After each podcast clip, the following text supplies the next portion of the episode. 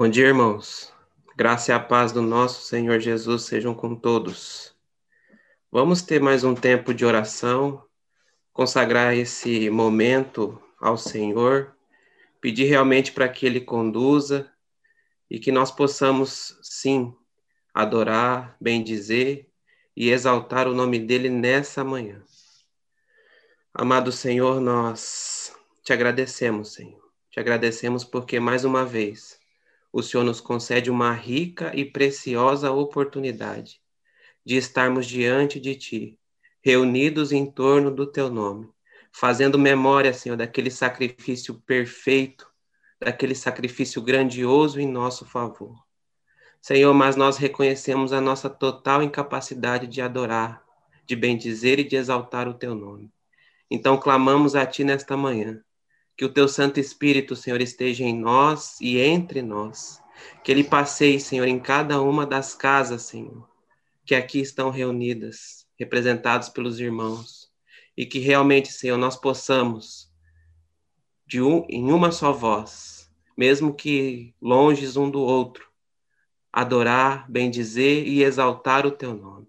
Oh, Senhor, nos conduza para a tua honra e para a tua glória. Amém.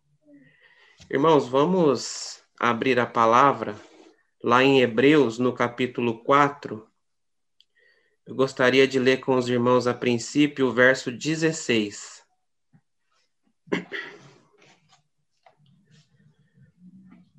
A palavra do Senhor, ela diz assim para nós: Cheguemos-nos, pois, com confiança ao trono da graça, para que possamos alcançar misericórdia e achar graça a fim de sermos ajudados em tempo oportuno. Eu queria repetir esse texto, irmãos. Diz assim: Cheguemos-nos, pois, com confiança ao trono da graça, para que possamos alcançar misericórdia e achar graça a fim de sermos ajudados em tempo oportuno. Queria ainda incluir aqui junto o verso 14 e o verso 15, para a gente poder ter aí um contexto mais amplo do que está sendo dito.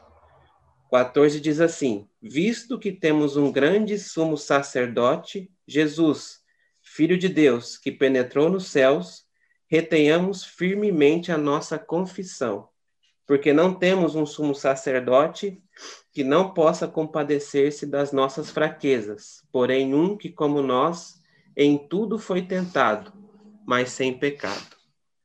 Irmãos, nós estamos diante de uma das passagens mais ricas do Novo Testamento. Aqui nós nos deparamos com uma promessa maravilhosa. Promessa essa que visa ajuda e socorro disponíveis a todos nós os que cremos em Cristo Jesus. Essa realmente é uma das verdades mais sublimes das Escrituras Sagradas em relação a Cristo e aos que creem no seu nome. Então, nesse primeiro momento, eu gostaria de considerar com os irmãos essa expressão que a gente encontra aí no verso 16, que é o trono da graça. Nesse primeiro momento, eu gostaria de considerar sobre essa expressão. E depois, eu gostaria de considerar com os irmãos é, a maneira pela qual nós podemos acessar esse local, o trono da graça, né, para a gente ter aí um, um quadro completo dessa, dessa maravilhosa passagem, dessa maravilhosa promessa que temos em nosso favor.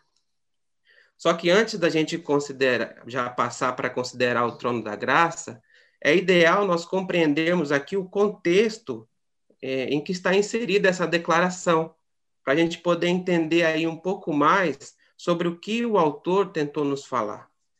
É, a gente já sabe, inclusive, esses, esses dias o Thomas trouxe uma, um, um compartilhar precioso a respeito também de Hebreus, onde ele falou sobre o apóstolo e sumo sacerdote da nossa confissão, Cristo, é, é, que o contexto dessa carta de Hebreus é um contexto exortativo.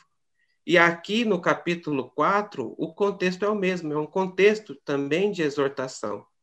Né? O autor ele vem colocando é, o exemplo do povo de Israel, que de alguma forma desobedeceu às ordenanças do Senhor e não pôde entrar naquele descanso que o Senhor havia prometido a eles, né? Só que o autor aqui coloca que existe ainda um descanso maior para o povo de Deus.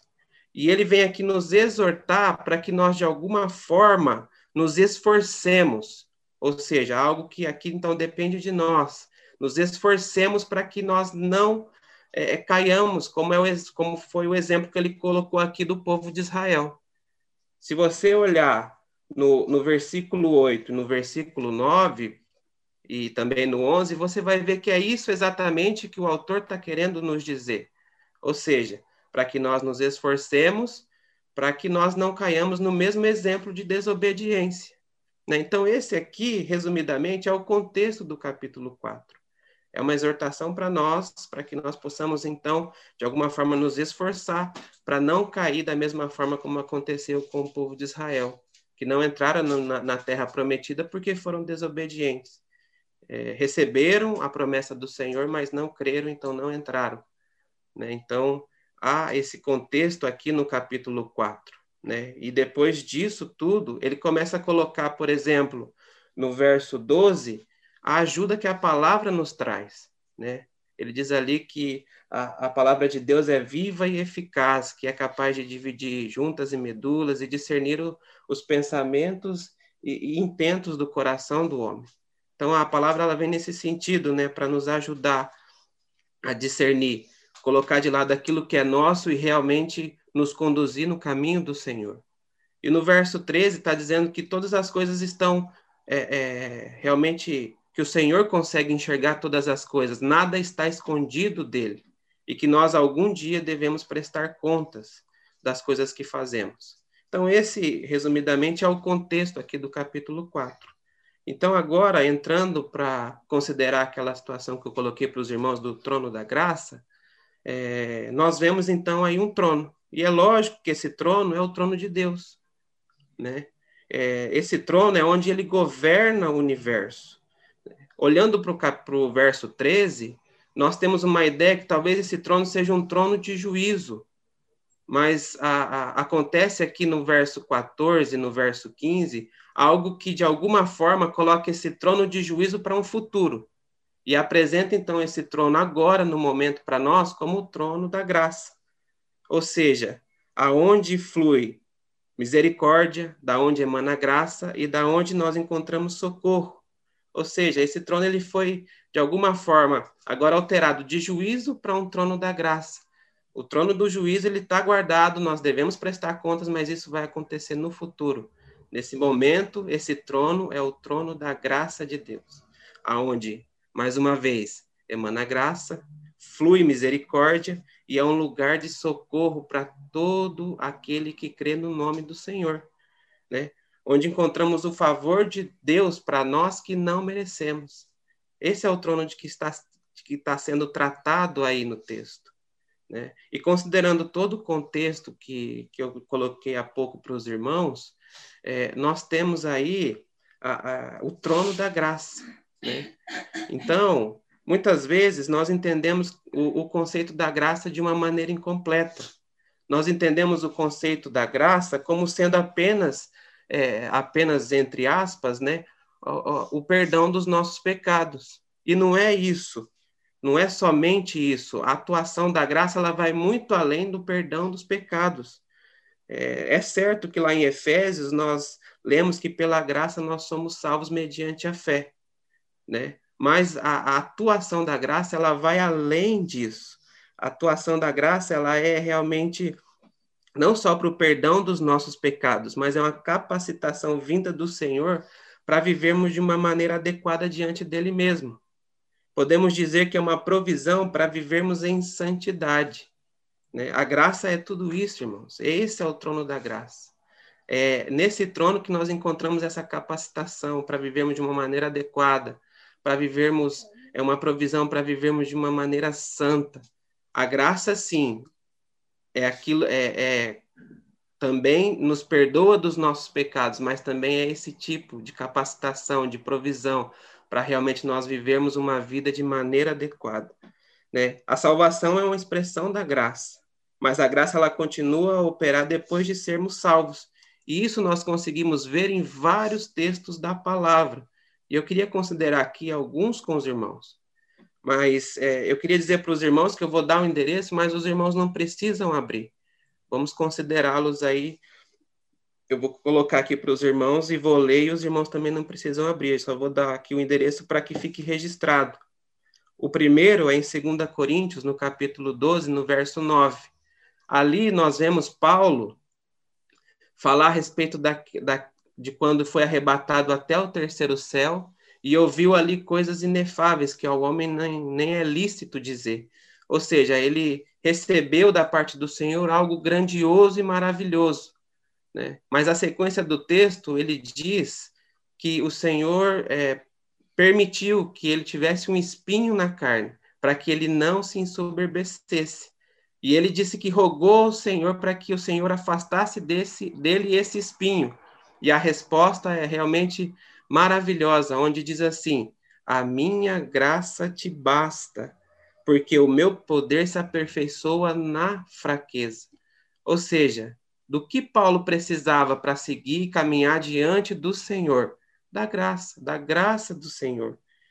É, essa graça é, como eu disse para os irmãos, é a capacitação para vivermos de uma maneira adequada diante, dos, diante do Senhor. A graça é suficiente para vencer qualquer adversidade, qualquer problema.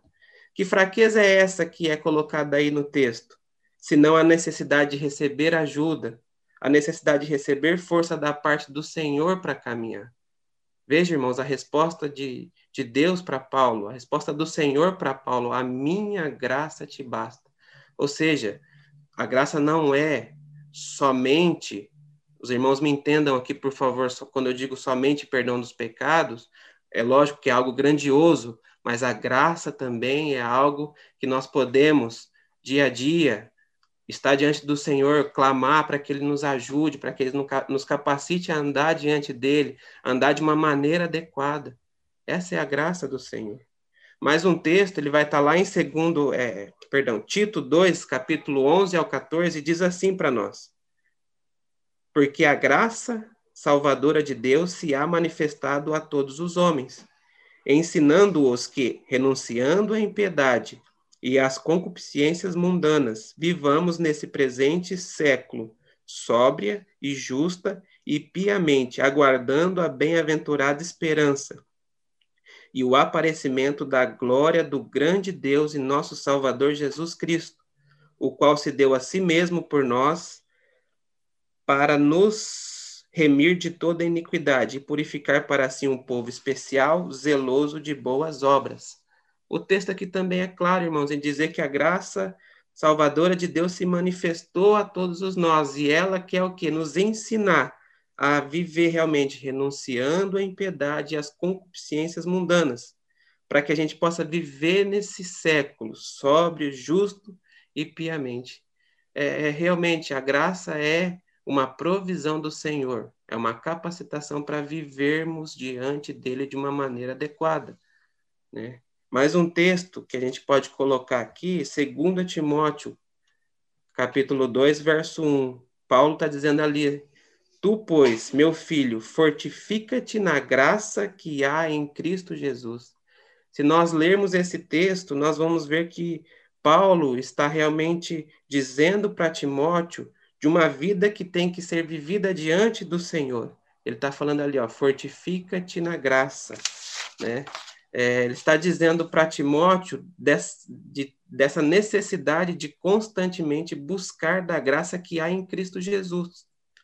Esse fortifica-te, ele tem o sentido de ser forte, de revestir-se com força, para que possais suportar as aflições e desafios da vida cristã.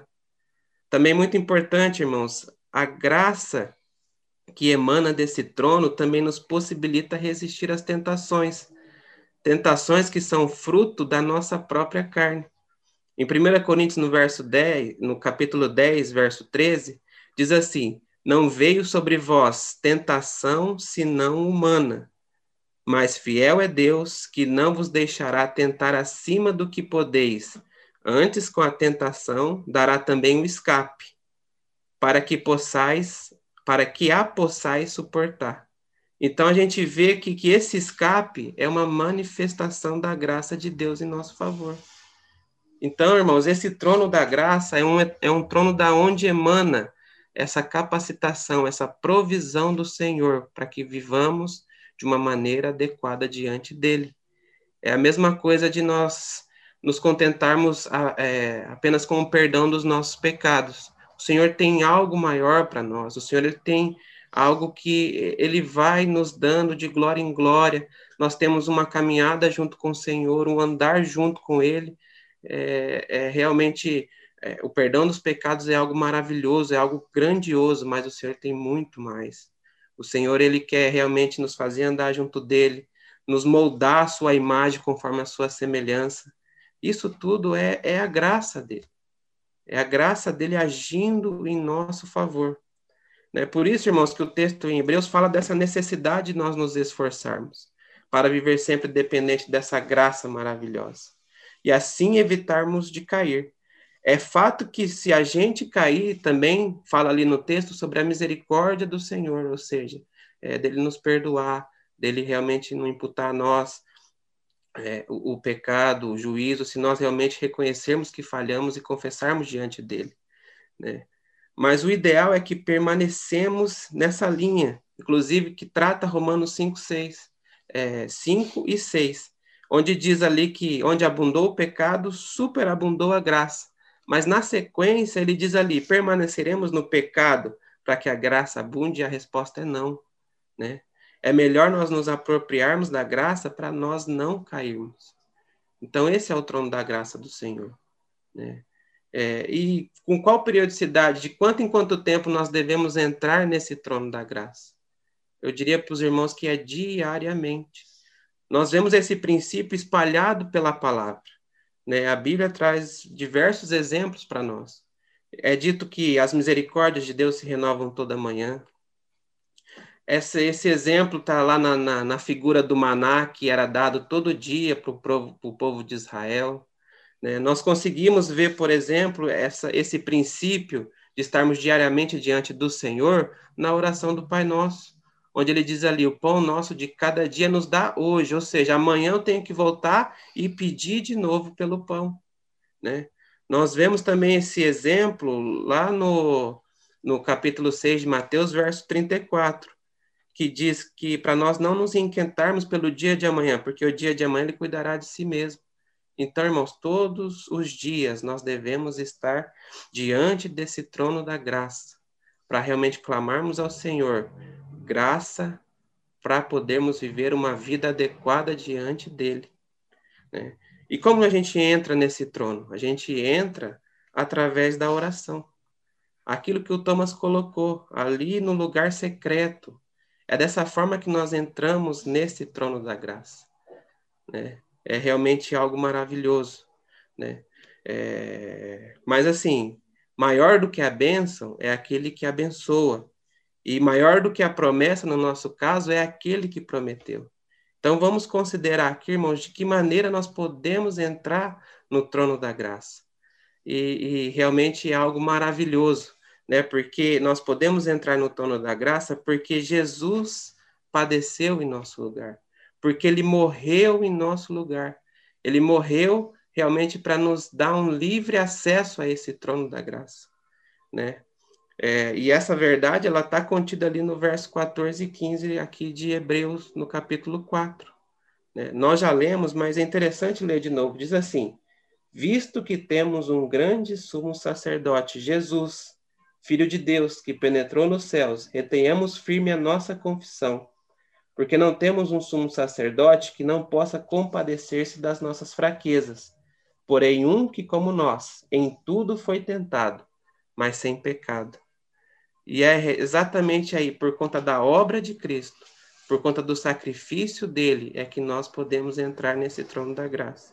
Se a gente olhar para o verso 16 aqui de Hebreus, ele diz assim, hein, é, Cheguemos, pois, outras versões diz assim: ah, cheguemos, portanto. Esse portanto indica a conclusão de um raciocínio, né? E o raciocínio é esse que a gente acabou de ler, que Cristo realmente se tornou o nosso grande sumo sacerdote, que ele fez essa obra para que nós pudéssemos entrar nesse trono da graça. E é dito que ele é grande. Por que, que ele é grande? Porque ele é maior do que os seus antecessores, do que Arão, do que seus filhos e os sucessores dos seus filhos. O sacerdócio de Cristo, ele é muito maior e muito melhor. Ele é um sacerdócio eterno, um sacerdócio grande, maravilhoso, misericordioso. Então vamos considerar aqui algumas algumas algumas situações com relação a esse ofício de sacerdote do nosso Senhor. Primeiro, a função do sumo sacerdote é interceder pelos homens diante de Deus. E a palavra nos diz que Jesus Cristo, como nosso sumo sacerdote, ele vive para interceder por nós. Essa realidade está em Hebreus aqui também, no capítulo 7. É. Ainda é dito que Jesus penetrou nos céus, que ele entrou no Santíssimo Lugar e lá operou em nosso favor uma grandiosa obra de salvação. Irmãos, ele foi a oferta e o ofertante. Ele entrou diante de Deus, carregando seu próprio sangue para oferecê-lo em nosso favor.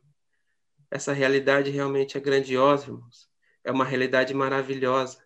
Cristo adentrou no Santíssimo Lugar, carregando o seu próprio sangue e ofereceu diante do Senhor, por minha causa, por causa de todos nós que aqui estamos reunidos. Temos um Deus mais maravilhoso do que esse? Eu creio que não, irmãos. Eu creio que não. O sacrifício de Cristo ele é perfeito e que não tem necessidade de se realizar novamente como era feito na antiga dispensação. Inclusive, irmãos, quanto ao sumo sacerdote, adentrava no Santíssimo Lugar, ele levava consigo sangue de animal, o sumo sacerdote da antiga aliança, levava sangue de animal e oferecia, não só em favor do povo, mas em seu próprio favor, porque era um sacerdote limitado, um sacerdote que tinha pecado. Né? Diferente do nosso Senhor, o nosso Senhor ele é puro, ele é sem pecado, ele é maravilhoso, ele é glorioso. E no texto é dito ainda que nós temos um sumo sacerdote que pode se compadecer das nossas fraquezas. É, que ele, é, ele foi tentado como nós, ele se fez igual a nós, foi tentado como nós, mas sem pecado. Amados irmãos, a palavra nos diz que o Senhor conhece a nossa estrutura e sabe que somos pó. Inclusive lá em João é dito que ele conhecia o homem, que não tinha necessidade nenhuma de ninguém falar do homem para ele, porque ele conhecia. Esse é o nosso Senhor, um Senhor que se identifica conosco, exceto na condição de pecador. É um Senhor que sabe das nossas necessidades, um Senhor que sabe das nossas fraquezas. Esse é o nosso grande sumo sacerdote, aquele que adentrou os céus, carregando o seu próprio sangue para oferecer em nosso favor. Aquele que fez uma grandiosa obra, uma obra maravilhosa em nosso favor aquele que nos retirou do império das trevas e nos possibilitou agora adentrar nesse lugar, ao trono da graça, para realmente termos essa provisão, para realmente termos essa essa capacitação vinda dele próprio. Oh, irmãos, é realmente maravilhoso. Na hora da morte do Senhor, o véu do templo ele foi rasgado de alto a baixo, nos mostrando que agora há um caminho, há uma entrada a esse santíssimo lugar. Inclusive, quando nós olhamos lá para Apocalipse, no capítulo 4, no verso 1, naquela visão de João do, do trono de Deus, João diz ali que há uma porta aberta, ou seja, o caminho está aberto para nós entrarmos no Santíssimo Lugar. E realmente, quando nós estivermos nesse Santíssimo Lugar, é, com o tempo, nós não vamos pedir mais nada para Ele. Nós só vamos olhar para Ele, glorificar o nome dEle e ver o quanto Ele é bom, o quanto Ele é maravilhoso e o quanto Ele é misericordioso. Né? É realmente algo maravilhoso. Para fecharmos essa ideia do, do grande sumo sacerdote que temos, vamos ler Hebreus 7, alguns versos ali. Hebreus 7, vou ler do 23 até o 28, diz assim para nós. E, na verdade, aqueles foram feitos sacerdotes em grande número, porque pela morte foram impedidos de permanecer. Mas este, porque permanece eternamente, tem um sacerdócio perpétuo. Portanto, pode também salvar perfeitamente os que por ele se chegam a Deus, vivendo sempre para interceder por eles. Porque nos convinha tal sumo sacerdote, santo, inocente, imaculado, separado dos pecadores e feito mais sublime do que os céus, que não necessitasse, como sumo sacerdote, de oferecer cada dia sacrifícios, primeiramente por seus próprios pecados e depois pelos do povo, porque isto fez ele, uma vez, oferecendo-se a si mesmo, porque a lei constituiu sumos sacerdotes a homens fracos, mas a palavra do juramento que veio depois da lei constituiu ao filho, perfeito para sempre. Então, esse é o nosso sumo sacerdote, esse que é perfeito para sempre. E nessa manhã nós podemos adorá-lo. Nós podemos bendizer o nome dele, porque ele realmente se constituiu nosso grande sumo sacerdote. Ele vive a interceder por nós. Ele entrou no santíssimo lugar, não carregando sangue de animais ou mas carregando o seu próprio sangue. Um sangue para nos limpar, para nos lavar, e realmente para nos perdoar de todas as nossas falhas e para liberar o acesso ao trono da graça, da onde nós conseguimos é, realmente essa capacitação e essa provisão do Senhor para vivermos de acordo com a sua vontade. O texto ali de Hebreus, do capítulo 4, no verso 16, ainda diz para nós entrarmos confiadamente. Essa palavra confiadamente nos traz uma ideia de audácia, de segurança, ou seja, nós podemos realmente confiar agora no nome do Senhor e entrar nesse trono da graça. Que o Pai vai olhar para nós e sabe o que, eles, o que o Pai vai ver, irmãos? Vai ver o sangue do seu Filho sobre nós. E por isso que nós podemos entrar na sua presença. Porque de outra forma seria impossível. Né? O texto ainda diz que nós devemos entrar lá para recebermos misericórdia e acharmos graça. No domingo passado, o Ernie trouxe um exemplo realmente maravilhoso, dizendo que o amor de Deus é um rio que flui e ele se divide em duas partes. Uma parte é amor e a outra é misericórdia, né? Perdão, uma parte é graça e a outra é misericórdia. Né? Então nós podemos dizer aqui que no trono da graça nós temos realmente um estoque infinito do amor de Deus, de graça e de misericórdia. A graça nos supre e a misericórdia, como diz o próprio irmão Erno no domingo passado, é, impede a mão de Deus de juízo, segura a mão de Deus de juízo. É realmente algo maravilhoso. E diz ainda lá no, no verso 16 que nós devemos entrar no tom da graça para recebermos misericórdia e acharmos graça, para socorro em ocasião oportuna. E que ocasião oportuna é essa? É todo dia, irmãos é antes de cairmos, é antes de pecarmos. Amados irmãos, eu sinceramente é, não consigo imaginar. Temos um Deus realmente que é maravilhoso. Temos um Deus que é misericordioso, que é bondoso, que é gracioso. E é esse Deus, é esse Senhor Jesus que nós podemos nessa manhã adorar, que nós podemos nessa manhã bendizer, que nós podemos nessa manhã exaltar. Como se calar diante desse Senhor? Como se calar diante desse grande sumo sacerdote que se ofereceu por nós, que entrou nos céus carregando o seu próprio sangue e que nos liberou realmente um caminho de acesso a esse trono da graça, um caminho de acesso a, a, ao nosso Deus, é, nos proporcionou um relacionamento com Deus, nos proporcionou realmente algo que nós nem imaginamos, irmão. É algo grandioso demais. Vamos adorar esse Deus, vamos bendizer o seu nome. Vamos realmente orar, louvar e, e, e buscar glorificar o nome dele nessa manhã. Vamos orar, irmãos. Senhor, nós te agradecemos, Senhor, porque o Senhor é aquele grandioso sumo sacerdote que se ofereceu, Senhor, por nós, para perdão dos nossos pecados, para nos liberar o acesso a esse trono da graça. Nós te bendizemos, Senhor, nós te exaltamos, nós te adoramos. Louvado seja o teu santo, poderoso e precioso nome. Glórias ao teu santo nome, Senhor. Amém.